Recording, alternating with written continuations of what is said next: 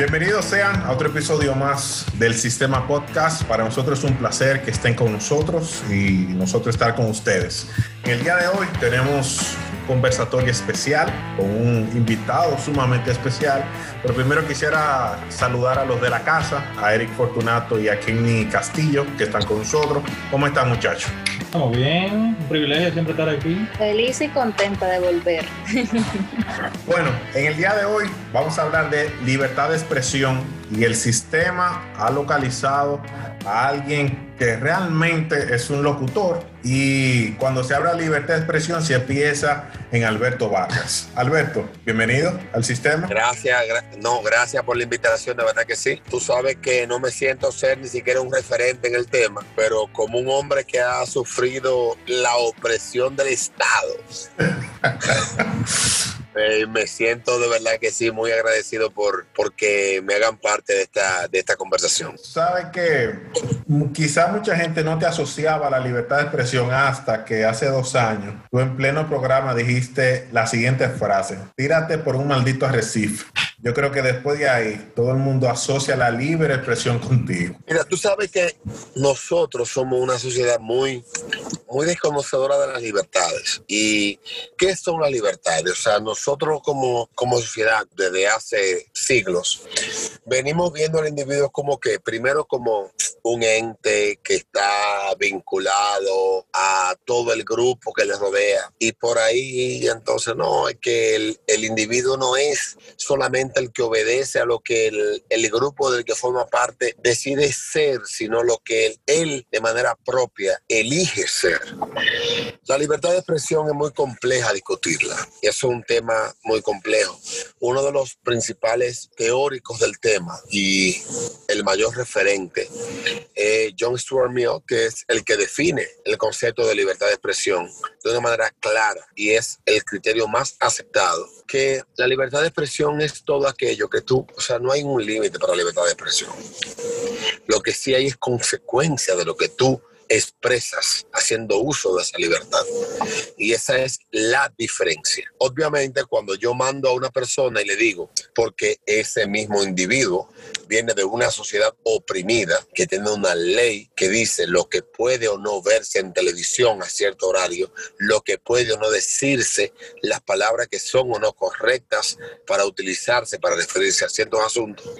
Cuando llega a sociedades como esta, le molesta eso y llama a reclamar algo que no le corresponde porque no tiene derecho a reclamarlo. Y tú me dices, ¿cómo que no? Porque estamos hablando de libertad de expresión. Sí, pero cuando tú sales huyendo como una rata de una sociedad que te, que te ha conculcado libertades y llegas a otra sociedad y le quieres conculcar tú a los miembros de la sociedad que te recibe esas libertades de las que gozan esos individuos, tú eres exactamente eso, una rata, porque llegas a la libertad, vienes de un, un estado totalmente dictatorial, con leyes absolutamente coartantes de todas las libertades, y cuando llegas a la libertad no te puedes adaptar a que la libertad es eso, mientras lo que tú digas no afecte mi libertad, mis, mi integridad individual, mi integridad como, como, como persona, no me importa. Y tú quieres que se acomode a lo que tú deseas, efectivamente,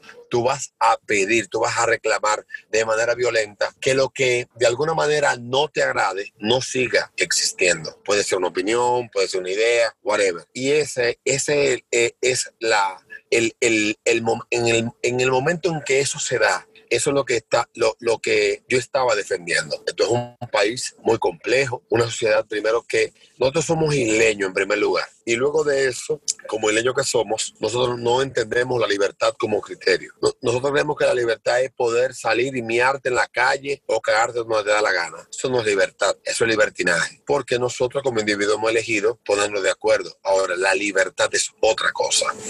Y el que quiera buscar la definición que mejor le parezca, pues amén. Pero cuando tú decides por otro individuo, eso no es libertad. Evidentemente que no. Si te molesta lo que yo pienso, tú no puedes decirme a mí que vivimos en libertad.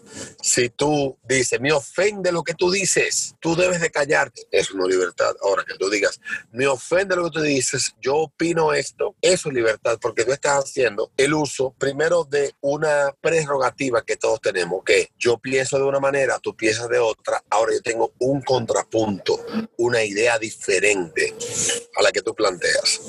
Cuando eso me pasa a mí, hay un trasfondo detrás de lo que pasa, que ya lo he contado mil veces, y la, y la reacción de mi reacción es el trasfondo de lo que pasa. No es que yo no reconozca que la persona, tal vez por lo que ella entendió que le ofendía, tenía derecho a plantear lo que planteó, pero en ninguna parte dice que tú tienes derecho a que yo tenga que escucharte. Eso no es verdad. La libertad no implica la obligación de escucharte y estar de acuerdo contigo. Yo puedo decidir no escucharte. Yo puedo tener la reacción que me dé la gana, porque yo estoy haciendo un uso de una prerrogativa.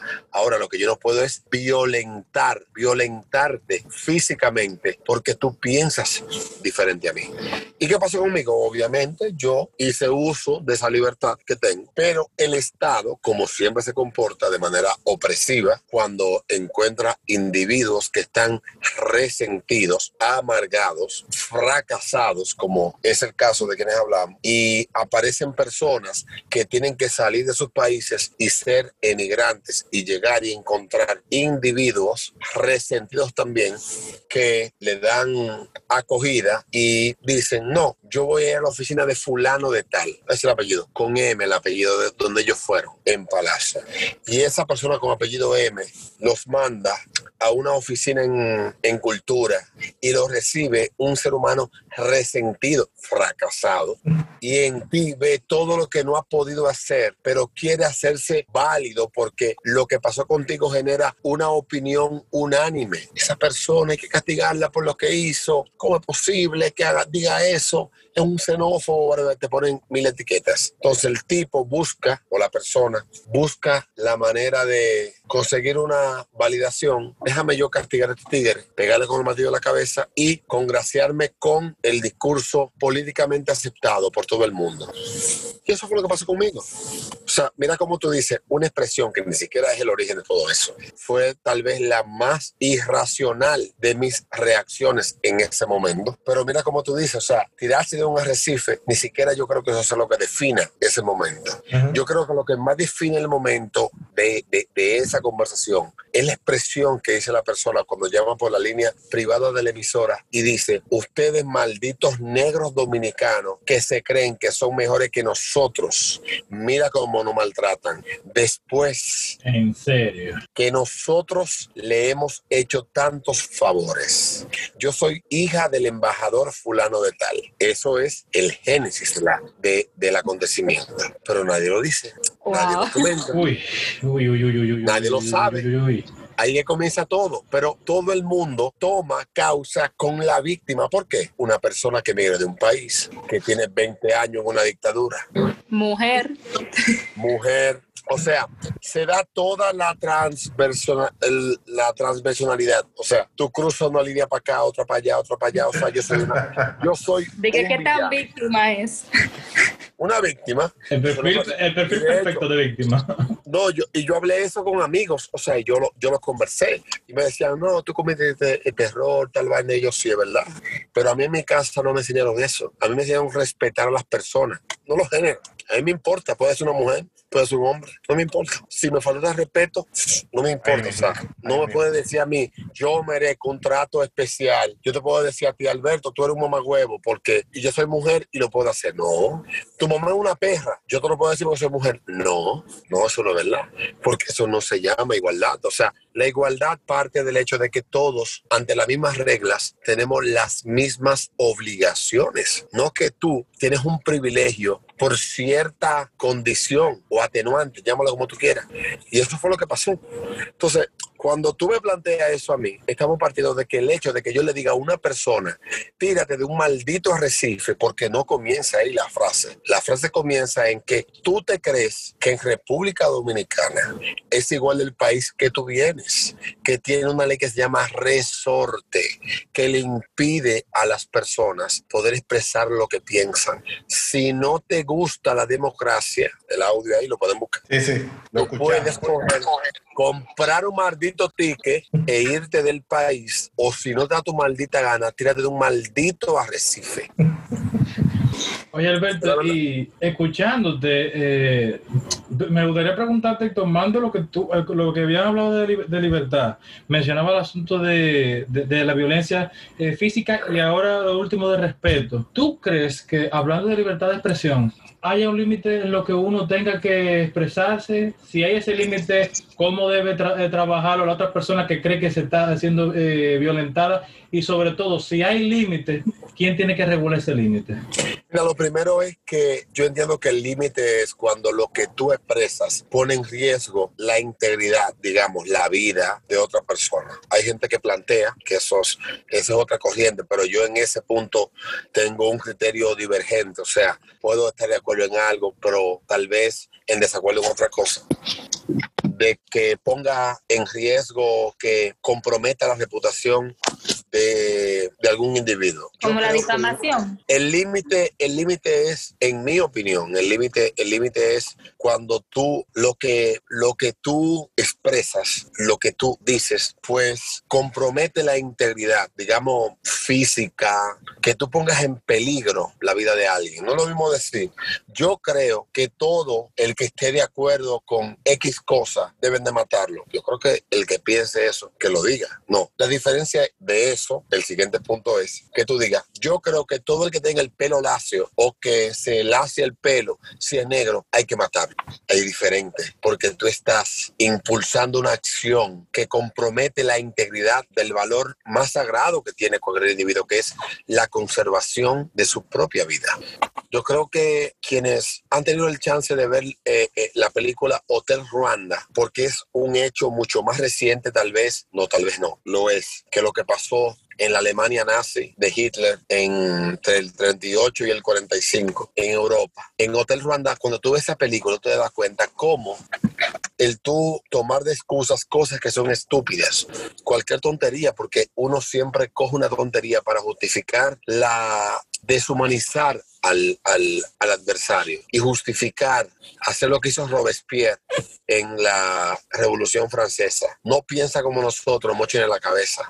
Y llegó un punto que los que mochaban cabeza se dieron cuenta que dieron, ni siquiera Robespierre piensa como nosotros, y le mochaban la cabeza a Robespierre. Entonces, cuando tú te das esa oportunidad de, de, de, o sea, esa licencia de qué es lo bueno, qué es lo malo, yo creo que el límite es cuando no es, yo pienso que los maricones son inhumanos. Ese es tu derecho. Y tú lo puedes pensar y decirlo, en mi opinión. Yo pienso que los negros son inferiores. Yo pienso que los haitianos son un atraso. Tú puedes decirlo, en mi opinión. Obviamente, yo voy a tener una opinión de tu opinión, pero tú puedes decirlo. El problema es cuando tú dices, los haitianos son inferiores a nosotros, matemos los haitianos. Los negros no son humanos, no tienen derecho a vivir, matemos los negros. Tú estás promoviendo una acción que violenta. Yo creo que ese es el límite, en mi opinión. Y eso es lo que John Stuart Mill define como libertad de expresión. Obviamente, cosas que tú dices cuando, y ahí hay mucha gente, hay gente que tiene criterios que básicamente son lo que aquí están reflejados en las leyes que protegen la, el buen nombre, la reputación de la gente. Cuando tú dices cosas de alguien, fulano es un ladrón, pero no tienes prueba, tú estás afectando algo que es una cuestión que es inalienable del individuo, que es el derecho a la, a la buena, al buen nombre y a la reputación. Y el Estado te castiga por tú transgredir esa línea. Y podemos discutir eso en cualquier contexto y hay gente que dice, bueno, pero ni siquiera debería haber castigo para eso. Pero yo digo, bueno, yo soy de lo que piensa, yo estoy más de acuerdo con lo que dice, ok, está bien. Si no hay prueba de lo que dices, debe de haber una reparación por lo que haces. Uh -huh, sí. Yo creo, yo creo más en esa, en, yo soy más, yo soy liberal en, en, en muchísimos aspectos, pero en ese soy un poco más conservador. Entonces, a la pregunta de que, de que hasta dónde, dónde, hasta dónde llega la libertad de expresión, yo creo que cuando, cuando lo que tú dices compromete la integridad del individuo que tú haces objeto de lo que tú expresas, básicamente. Alberto, has dicho muchísimas cosas súper importantes, pero me gustaría eh, resaltar dos. Eh, la primera, sobre lo que acabas de mencionar, que de hecho está en la ley, que, que está tipificado y es la difamación. Si tú difamas a una persona, tú puedes ser penalizado. Y también las amenazas, si una persona te amenaza verbalmente, te dice que te va a hacer algo, pues entonces también eso está tipificado. Pero también me gustó el ejemplo que pusiste, porque se dio un caso reciente que estaba caliente en las redes sociales con la doctora de UNIBE, eh, la señora, o joven, porque ella no es una persona muy mayor, eh, hizo unos tweets diciendo señora. Ella es señora porque está casada. Eh, señora. Ah, bueno, sí es señora porque está casada, pero, señora, ella, se, ve muy joven. Porque la condición de doña y señora no está circunscrita a una cuestión de edad. Es verdad. Es un que te da, que te dan, por ejemplo, doña es un trato de respeto. Hay niñas de un año que le puede decir doña. Sí, pero doña. Pero señora es cuando tú acompañas a un señor ella es una señora. Y, la, y la acompaña un señor bien que defiende lo suyo. Pero bueno, el punto es que. Que lo conozco, sí, es, un, es un, buen tipo. Y me gustó sí. O mira, un buen tipo.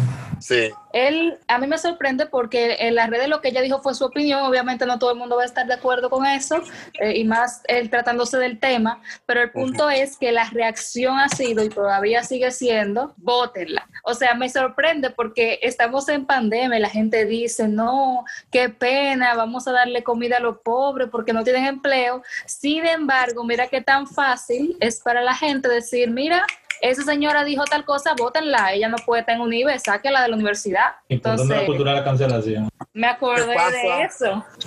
¿Tú sabes qué es lo que pasa con eso? Porque nosotros no conocemos de dónde proceden las acciones. Se supone que en una sociedad libre cualquiera puede opinar lo que quiera. Yo he sido un tipo que he tenido confrontaciones de mil tipos por las opiniones de la gente. Tú tienes una opinión, tú puedes tener una opinión de la opinión de alguien. Y de hecho yo tengo miles de opiniones. Yo tuve mil diferencias conceptuales con el cardenal López Rodríguez. De hecho, muchas veces quise ahorcarlo, pero entendía que, querer tener su cuello entre mis manos era un extremo que violentaba su libertad. Y cuando tú no tienes la capacidad de confrontar los argumentos de alguien y tú quieres tener su lengua de corbata, tú eres muy débil argumentativamente hablando. Yo creo que esa fue la fortaleza de Nicolás López Rodríguez. Él sabía argumentar lo que defendía. Y, yo lo aprendí en el proceso. De hecho, yo he coincidido más con él ya en esta parte que tal vez las veces que quería ahorcarlo. Ahora, ¿qué pasa con la doctora de Unive? Ella tiene todo el derecho de pensar lo que quiera, del tema que le dé la gana. En mi opinión, su opinión es muy estúpida, pero yo no quiero que ella pierda su trabajo por su opinión porque si ella tiene que estar de acuerdo con lo que yo pienso y tiene que asentir de manera sumisa lo que yo creo, entonces lo que yo defiendo no tiene sentido ella tiene todo el derecho a pensar lo que piensa, a decir lo que dice. Lo que tiene la universidad que cuidar es que lo que enseña en las aulas de la universidad esté acorde a lo que son los propósitos que la universidad tiene planteado con ella como profesional de la, de la educación y de la medicina. Si ella está de acuerdo o no con ciertos temas, eso es una cuestión, se llama libertad de conciencia. Yo trabajo en una empresa que los dueños son católicos, profundamente católicos, y yo soy una persona de formación católica. Yo crecí en un hogar católico, de padres católicos, bautizado, pero en un momento me aparté de la religión y me convertí en un crítico de la religión.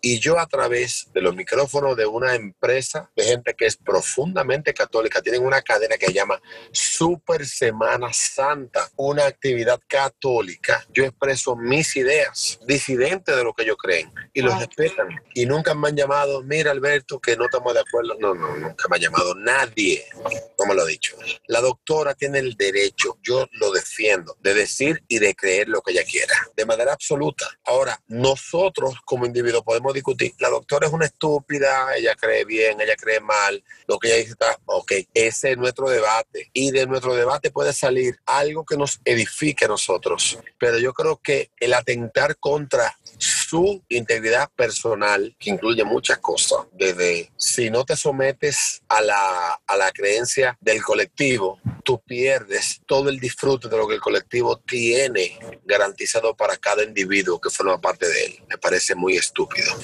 ¿Y dónde comienza eso? ¿Dónde comienza, donde yo comencé esta respuesta? Eso comienza en la Rusia bolchevique después de la de la revolución, que llamamos revolución, cuando matan a los Romanov y pasan aproximadamente 15 años. La propaganda y todo ese concepto no es una, no, no es una, no es algo que se inventan los comunistas, se lo inventa un tigre pero ellos adoptan lo mejor de eso. Y al mismo tiempo también lo hacen los, los nazis, los nacionalsocialistas, para que la gente entienda que los nazis no son de derecha, los nazis son socialistas, son socialistas, para que la gente entienda. Entonces, cuando eso pasa, habían criterios que tú no podías discutir en la Rusia comunista, que eran cuestiones que venían del partido, eran decisiones del partido. Y siempre habrá y hay gente que opina diferente. Hay gente que opina diferente, habrá gente que opina diferente. Y cuando se daban esas discusiones, siempre había alguien que planteaba, lo que usted dice, compañero, camarada, es conceptualmente correcto, pero políticamente incorrecto. ¿Por qué? Porque contravenía a lo que el partido tenía establecido como línea que no podía violentarse. Y ahí es donde nace la cultura, la corrección política.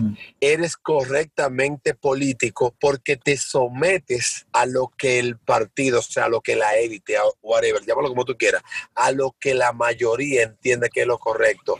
No doy espacio al disenso, tienes que someterte al consenso de la mayoría, aunque estén equivocados. Wow.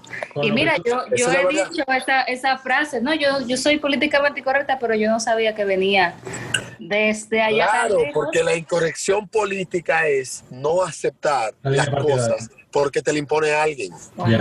Esa es la verdad. Y con tu respuesta, Alberto, necesariamente tengo que, me, me vino a, la mente la frase de, eh, de Voltaire, o en español Voltaire, eh, podré no estar de acuerdo con lo que dices, pero defenderé hasta la muerte tu derecho a decirlo.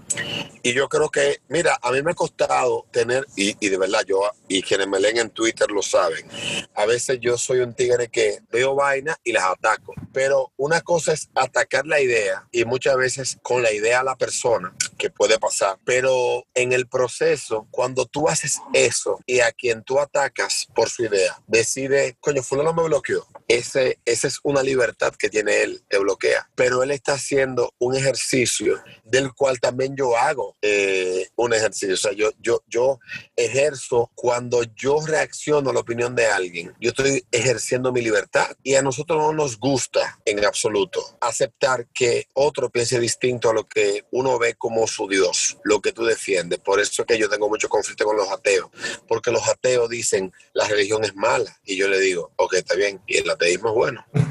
Nunca, me pueden,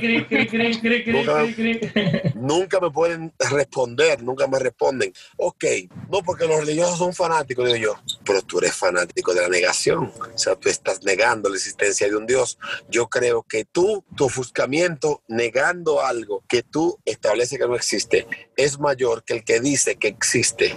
Porque tú debes convencer al que cree de que no existe y al que duda también. O sea, no me hable de esa mierda. Entonces, yo tengo que aceptar que hay opiniones diferentes. Y eso es un proceso complejo, porque mira, cuando tú estás cagado, y esa es la verdad, para tú poder decir, coño, yo molesto, se te bajo, viejo, tú tienes que aceptar que tú estás cagado. Entonces, así pasa con las opiniones. El ojo mierda tuyo nada más no te molesta a ti. La opinión tuya solamente no te molesta a ti.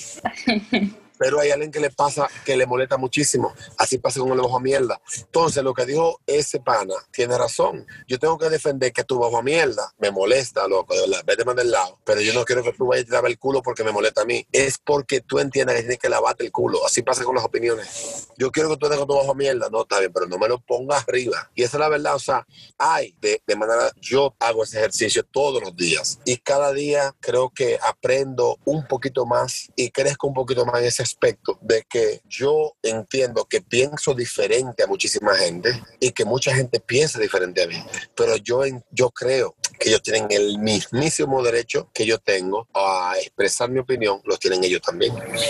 Alberto, una pregunta, y discúlpenme, pero de verdad, escuchándote me surgió la cuestionante. Eh, ¿A ti no te habrán en algún momento censurado o querido, vamos a decir, deslegitimizar por el vocabulario que utilizas, porque hay personas, yo he tenido discusiones, que si tú dices palabras, yo no las suelo decir, pero hay gente que sí, yo los respeto, pero que si tú utilizas la palabra mierda, bajo todo ese tipo de palabras, de una vez te dicen, no, porque tú hablas muy feo y te quieren callar la boca por eso. Entonces yo quiero saber si en alguna conversación a ti te han dicho, no, es que tú hablas muy feo, porque te digo que tú has dicho una cosa que a mí me ha sorprendido, pero sí he visto esos casos. Quiero saber si te ha pasado.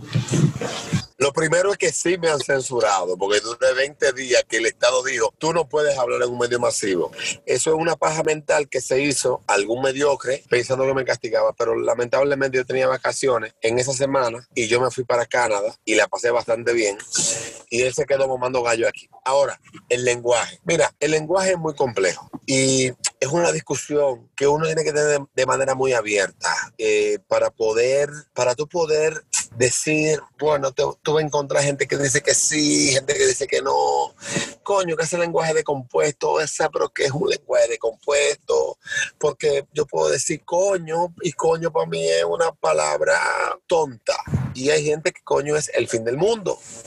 En España hay un programa que se llama Con el culo al aire. Y tú dices, pero es impensable que en República Dominicana haya un programa que se llame Con el culo al aire. ¿Cómo es posible? O sea, nadie le va a poner un programa eh, ese nombre, pero mucho menos una marca que se asocie con un programa que se llame Con el culo al aire. Entonces, en ese criterio tenemos que nosotros ponernos de acuerdo porque tanto los de izquierda como los de derecha, y ahí sí, yo creo que el concepto de izquierda y derecha, y pongamos en el medio el lenguaje como una herramienta básicamente de comunicación y supervivencia, que no tiene ni buen lenguaje ni mal lenguaje, simplemente tiene símbolos, símbolos que permiten la comunicación entre individuos. Tú digas, ok, está bien, ¿cuál es ¿cuáles son las buenas palabras?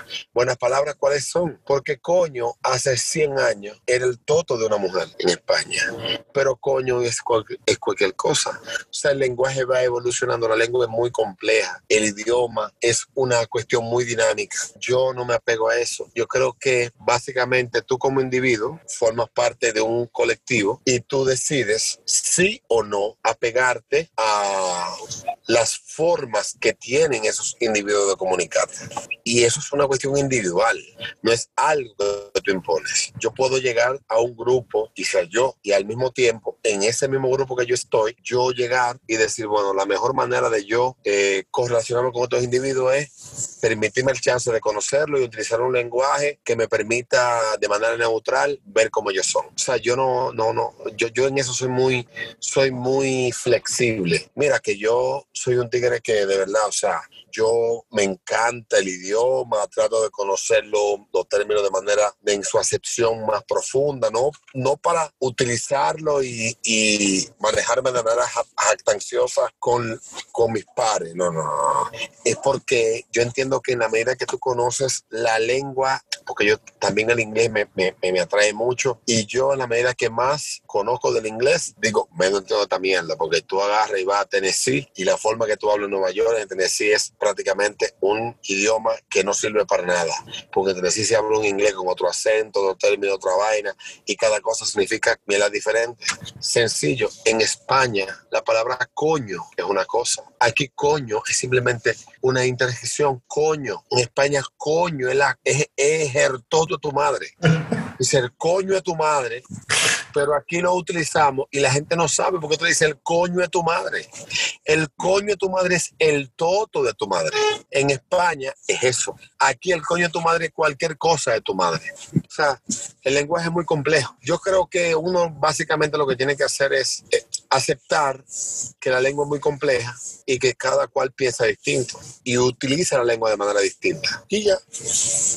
Mira, Alberto, eh, hasta ahora ha sido un tiempo bastante sustancioso de tu parte y quisiéramos ya ir cerrando para honrar el tiempo que teníamos comprometido y queremos dejarte una pregunta un poco amplia y, sería que tú nos hablaras de tu perspectiva sobre el valor que tiene la libre expresión en la sociedad. Y obviamente, si hablamos de la libre expresión, hay que hablar de, del discurso de odio. Mira, el discurso de odio yo creo que son de las herramientas más coercitivas que la izquierda ha encontrado para justificar la censura. ¿Por qué? ¿Qué es discurso de odio? Yo mañana puedo decir que, como me pasó hace unas semanas atrás, yo dije, a mí no me gustan, a mí no me atraen físicamente ni sexualmente la gente gorda. Y yo estoy conversando igual, los gordos que se lo coja su madre, no me gustan. Esa es, mi, opinión. Y aparece una doctora mediocre, porque si fuera una verdadera profesional, no se dedicara a tratar de censurar mi opinión y me dedica un post en Instagram, que yo lo agradezco porque de verdad que la publicidad es muy cara. el programa necesita publicidad.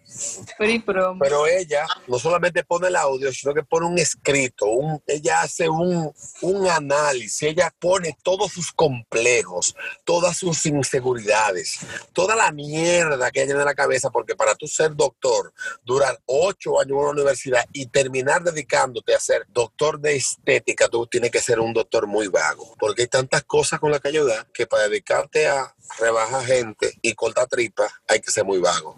El asunto es que la Jeva me dedica a mí esa mierda y establece que yo debería estar fuera de los medios porque yo estoy estigmatizando a los gordos. Los gordos que se pongan a dieta. Estar gordo no es bueno. Ser gordo no es bonito.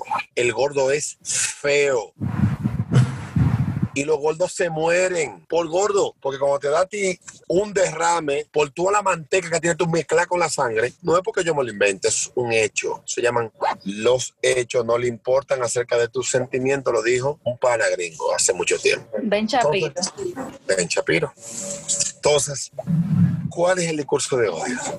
¿Dónde comienza? ¿Quién define lo que es discurso de odio o no? ¿Cuál es el que de, cuál es el que crea eso? El que se ofende, el que se siente afectado. Señores, yo cuando vamos a la a, la transpersonalidad, yo pudiera encontrar y para mí eso es lo más interesante. Yo soy flaco, negro, latino, pobre, como de un barrio estudié en una escuela pública, yo pudiera agarrarme de cada cosa el que opina de manera negativa de los pobres, discurso de odio, de los flacos, discurso de odio, de los negros, discurso de odio, de los del barrio, discurso de odio. O sea, ¿quién define el discurso de odio? ¿Qué es el discurso de odio? Ahora, hay uno tiene que decir, bueno, el discurso de odio es aquello y yo soy más, eh, voy más en consonancia con esa, con esa definición es cuando tú dices, bueno, como tú eres flaco, la gente flaca no tiene alma. Entonces, el que se encuentre con un flaco tiene que matarlo. El flaco no vale lo mismo que lo que vale una persona que pesa 300 libras. Entonces tú agarras y mata al flaco. Debes de matar al flaco. Yo creo que ahí sí, porque tú estás accionando con tu discurso que tiene una influencia, obviamente, en algún tipo de, de, receptor que, que tenga el discurso, una acción que pone en peligro la de alguien. Y volvemos a lo de atrás. Pero yo puedo decir, bueno, la gente negra me cae mal, y mi derecho, obviamente. Yo, un maldito negro como yo soy, no me caer mal los negros porque me tendría que caer mal yo mismo. Pero digamos que yo diga que los negros me caen mal y que yo me asumo blanco, digo, me caen mal los negros. ¿El discurso de odio eso no? No. Es mi opinión, es mi sentimiento. Ya, ni bueno ni malo. Es un ignorante, una gente que no conoce, no sabe que el color de piel no hace ni bueno ni malo a nadie. Simplemente yo soy un come mierda que cree que porque soy un chima claro, soy mejor que el otro. Y eso se llama ignorancia. Y la ignorancia genera ese tipo de sentimiento y al mismo tiempo muchas veces motoriza acciones. Pero el que yo diga que los negros me caen mal me convierte también en una persona promotora del discurso de odio. ¿Qué es el discurso de odio? Porque lo primero que que decir, ¿qué coño es eso? Es una etiqueta que tú le pones a alguien para suprimir algún tipo de pensamiento o de posición que no me agrada. Y en la medida que yo te etiqueto y yo te reprimo a expresar lo que tú piensas, pues yo salgo ganador en mi postura frente, frente al criterio de la mayoría, que puede ser tal vez favorable a lo que yo pienso o no, pero yo no creo en esa mierda. Y de verdad yo lo pensaba antes, pero cuando tú lees libros de sociología, que tú sabes cómo el ser humano se comporta, cómo uno va creando eh, excusas para ponerte como en, los Juegos Olímpicos, como en, en un, en, en esas tarimas, que el primer lugar, medalla de oro, medalla de plata, así pasa con nosotros. Pero honestamente yo no creo en esa mierda, honestamente yo no creo en el discurso de odio. Yo no lo, como está concebido por la mayoría. Yo no, yo no lo, no lo concibo de la misma manera. ¿Y sobre el valor de la libertad de expresión? Mira, Yo creo que el valor de la libertad de expresión tiene que ver exactamente con el concepto que antepone la expresión expresión. El valor es muy subjetivo. Un día, hace 13 años, yo estaba viendo una película y en esa película hablan de, del, del concepto valor. Yo nunca me había preguntado, coño, ¿qué es el valor? ¿Qué es el valor? Y agarro y me, me meto en Google y yo, definición de valor. Cualquiera que lo haga, lo haga, el que vea esto, busquen la definición de valor. El valor es el criterio más subjetivo que hay en el mundo. Subjetivo y es una cuestión muy, es una cuestión filosófica muy compleja. Pero el ejemplo que me hizo entender lo que definía definía, definía el, el, criterio fue, si estás en el medio del Sahara, después de 12 horas caminando bajo el sol abrasante de ese desierto y tienes sed, y en tu bolsillo tienes un diamante, que puede ser el diamante, un diamante único, y se aparece alguien frente a ti que te dice, tú tienes sed y quieres tomar agua, y te, y te llega con un vaso de agua. Para ti en ese momento, ¿qué tiene más valor? ¿Ese diamante que es único o el vaso de agua que tú necesitas? Vaso de agua. En esas condiciones. Claro. Así pasa con la libertad de expresión, el valor de la libertad de expresión.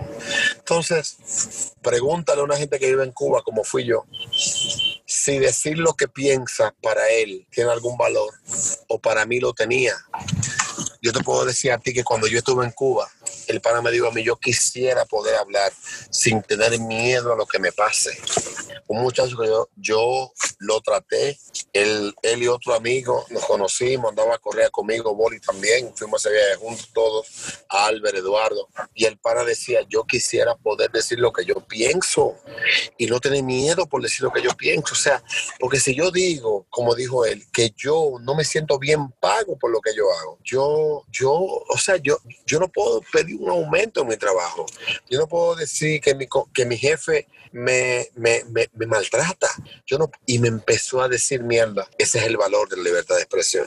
Porque expresarte, decir lo que tú piensas, lo que tú crees, es inherente a tu, naturaleza, tu naturaleza humana. Entonces tú no le puedes decir a alguien, tú no puedes definir la, el valor de la libertad de, de decir lo que piensas si, si tú no, si tú no, no si no encuentras, si, o sea, hay, tiene que haber un mercado. Los gringos lo llaman el, el libre mercado de, la, de, las ideas. Llaman los gringos.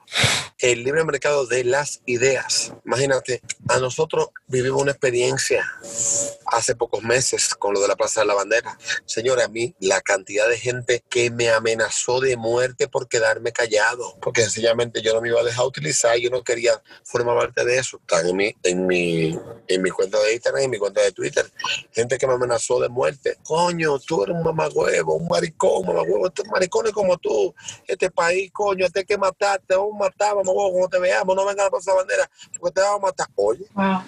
Y yo hice un ejercicio de libertad en ese, yo me quedé callado. En tu derecho. Entonces, tú dices el valor de la libertad. Ambos la observan de forma distinta y tienen propósitos diferentes. Señores, gracias, porque de verdad, o sea, yo tengo que rodar aquí donde estoy. No, eso te, eso te iba a decir que ya, que ya ha sido tremendo todo, todo este compartir. Muchas gracias, Alberto, por el tiempo que nos has dedicado.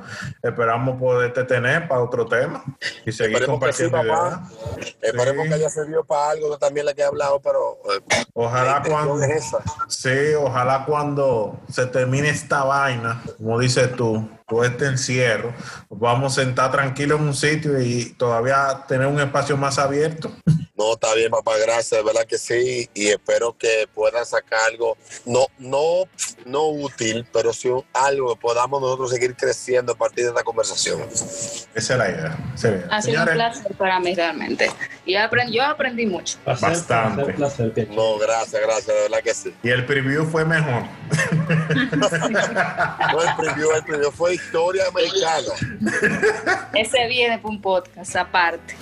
Ojalá que sí, que un día podamos hablar de que me apasiona mucho la historia americana a mí. Ah, para que, apuntado. para que tú sueltes todas esas verdades. Pues, pues, ya lo saben, gracias. Pasa buena, Alberto. Gracias, igual. Bueno, desde el Sistema Podcast, para nosotros es un placer. Recuerden nuestras redes sociales, arroba el Sistema DR, eh, en Instagram, que se me cruzan a veces. Y atento a nuestros episodios que serán publicados tanto en Spotify, iPod como YouTube. Para nosotros es un placer. Será hasta una próxima.